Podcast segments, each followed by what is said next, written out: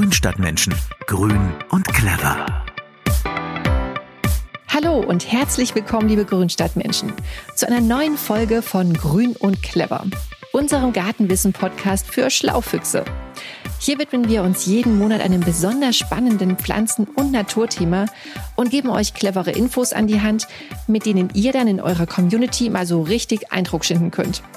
In der heutigen Folge, da geht's um Gravitropismus. Oder anders gesagt, warum wachsen Pflanzen eigentlich immer nach oben?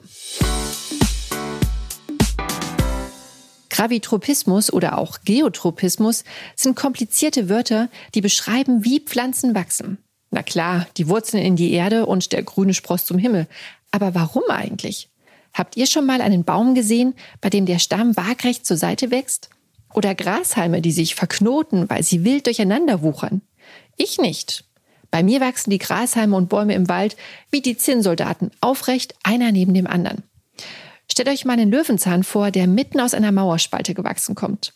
Der steht am Ende nicht etwa waagerecht aus ihr raus, wie ein Nagel, den man in die Wand gehauen hat. Nein, sein Spross wächst aufrecht, senkrecht zum Erdboden, nicht senkrecht zu der Wand, aus der er gekommen ist. Und was würde eine Pflanze tun, die man verkehrt rum einsetzt? Würde sie nach unten in die Erde reinwachsen? Die Antwort ist nein. Sie würde einen Bogen machen und über kurz oder lang mit einem grünen Spross an die Erdoberfläche kommen. Vorausgesetzt, sie stirbt nicht vorher ab, natürlich.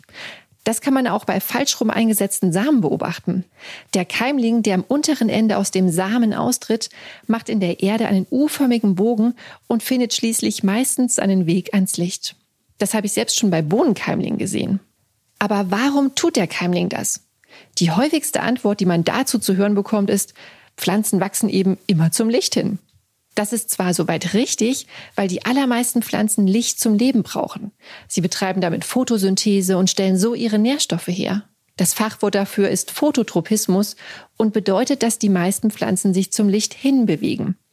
Und weil das Licht auf unserem Planeten eben normalerweise von oben kommt und die Pflanzen ihm entgegenwachsen, sieht es erstmal so aus, als wäre das der Grund, warum Pflanzen aufrecht stehen. Der Löwenzahn aus unserem Beispiel mit der Mauerritze würde aber genauso viel Licht abkriegen, wenn er waagrecht wie ein Stock aus der Wand gewachsen käme. Tut er aber nicht. Er richtet sich auf. Die reine Pflanzen wachsen zum Lichtthese ist also nicht die Erklärung dafür, dass die Pflanzen aufrecht stehen, und zwar immer senkrecht zum Erdmittelpunkt.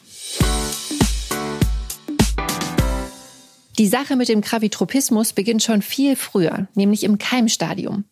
Damit sich unser Löwenzahn nämlich irgendwann mal am Licht orientieren kann, ist es ja nötig, dass der richtige Teil der Pflanze, nämlich der Spross, der das mit der Photosynthese drauf hat, überhaupt erst mal ans Licht kommt.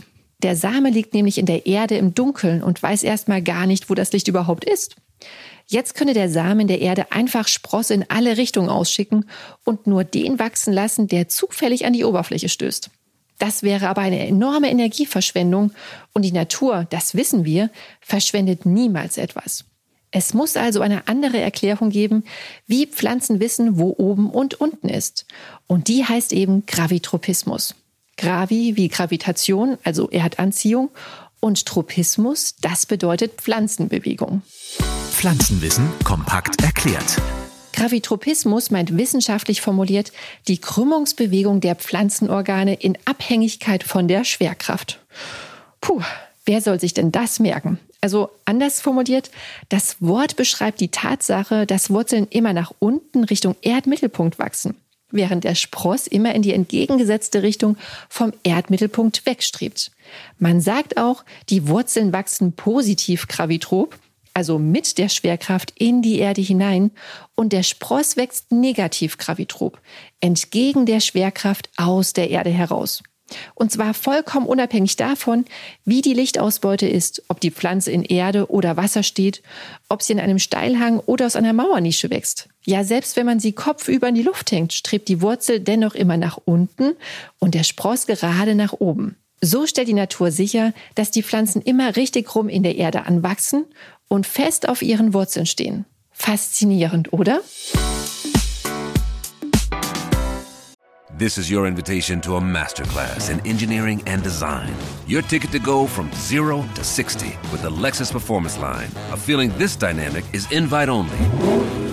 Fortunately, you're invited. Experience the exhilaration of the Lexus Performance line and some of the best offers of the year on select models at the Invitation to Lexus sales event, now through April 1st. Experience amazing at your Lexus dealer.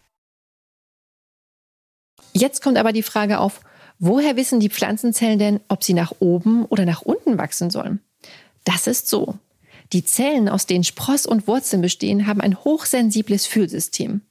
Damit können sie die Schwerkraft, die auf unserem Planeten herrscht, wahrnehmen. Das funktioniert bei den einen Pflanzen über winzig kleine Partikel im Inneren der Pflanzenzellen. Die sind verschiebbar und richten sich entsprechend der Schwerkraft aus. Bei anderen Pflanzen sind es Druckrezeptoren und bei manchen Pflanzen geht es wieder anders. Allen gemein ist, dass die wachsenden Pflanzenzellen auf die Informationen, von welcher Seite die Schwerkraft auf die Pflanze wirkt, reagieren. Daraufhin passen die wachsenden Zellen ihre Krümmung so an, dass sie in die richtige Richtung wachsen. Spross gegen die Schwerkraft, Wurzeln mit der Schwerkraft.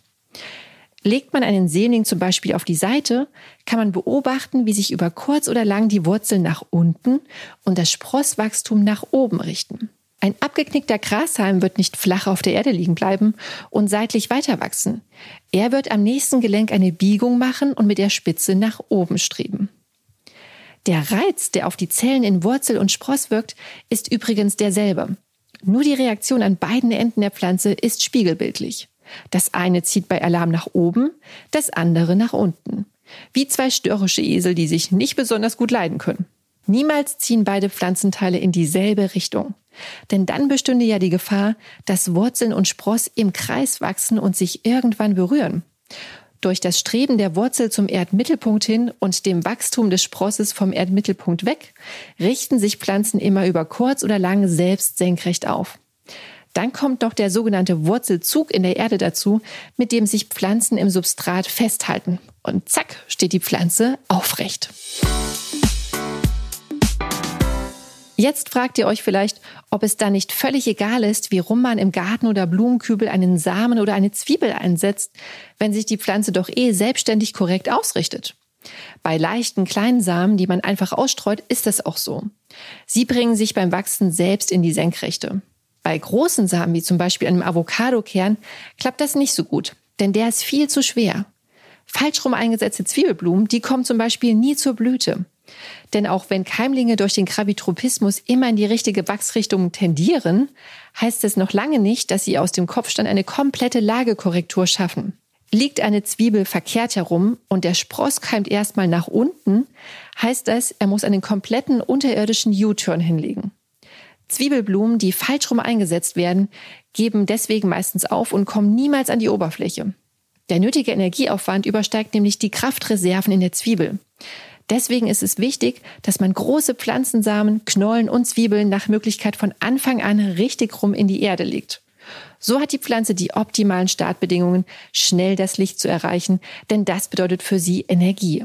Und nur so entwickeln sich kräftige und blüh- oder fruchtfreudige Pflanzen, wie wir sie im Garten haben wollen. Aber was ist mit Bodendeckern, Ampelpflanzen und kriechenden Pflanzen? Die wachsen doch zur Seite und nach unten. Ha, weit gefehlt. Kriechende und hängende Pflanzen, die den Eindruck machen, zur Seite oder nach unten zu wachsen, tun das nur deswegen, weil ihre Triebe zu schwer und zu elastisch sind, um aufrecht zu stehen. Wenn sie könnten, würden sie es, denn auch sie unterliegen dem Gravitropismus. Die Triebspitzen der Hänger und Kriecher, die weisen oft ein kleines bisschen nach oben. Und niemals würde ein lebendiger Trieb wieder in die Erde hineinwachsen. Kann er gar nicht, denn seine Reizleitung sorgt für ein ständiges Streben Richtung Himmel. Kleiner Exkurs am Rande. Gravitropismus ist übrigens nicht die einzige Bewegung, zu der Pflanzen in der Lage sind. Manche Pflanzen bewegen mit ähnlichen Mechanismen ihre Blätter nach oben und unten. Die Mimose zieht zum Beispiel ihre Fiederblättchen bei Berührung zusammen. Die Sonnenblume dreht sich immer zur Sonne hin. Manche Lianen im Dschungel zieht es dagegen eher in den Schatten. Springkräuter können Schleuderbewegungen ausführen und Kletterpflanzen winden sich kreisförmig, meist gegen den Uhrzeigersinn, um ihre Halterung. Wer also glaubt, nur Menschen und Tiere könnten ihre Gliedmaßen bewegen, der ist schief gewickelt. In den Pflanzen steckt viel mehr Bewegung, als wir in der Regel so mitkriegen, weil sie oft langsam und geräuschlos abläuft. Das Grünzeug macht eben nicht viel Aufhebens um seine Talente. Die Funktion des Gravitropismus in Pflanzen hat man übrigens mit Zentrifugen und Magneten im Labor und bei Weltraumexperimenten herausgefunden. Es ist also gar nicht so einfach, so selbstverständliche Dinge wie Pflanzen wachsen immer senkrecht wissenschaftlich zu erklären. Wie genau das Fühlsystem in den Pflanzenzellen funktioniert und welche Stoffe daran wirklich im Detail beteiligt sind, ist noch bis heute unter Wissenschaftlern strittig. Da seht ihr es, die Natur hat's echt in sich. Und ihr wisst jetzt, warum Wurzeln in die Erde hineinwachsen und die restliche Pflanze aus der Erde heraus. Hat mit dem Licht gar nicht mal so viel zu tun. Gut zu wissen, oder? Und damit verabschiede ich mich für heute und lasse euch in Ruhe noch ein bisschen über die wunderbare Welt der Pflanzen staunen. Wenn ihr mögt, hören wir uns bald wieder mit vielen spannenden Gartenthemen hier auf dem Kanal der Grünstadtmenschen. Einfach bei Spotify, Apple Podcasts oder sonst einem Streamingdienst abonnieren und keine Folge mehr verpassen. Tschüss und bis bald und immer schön senkrecht bleiben. Eure Karina. Grünstadtmenschen. Grün und clever.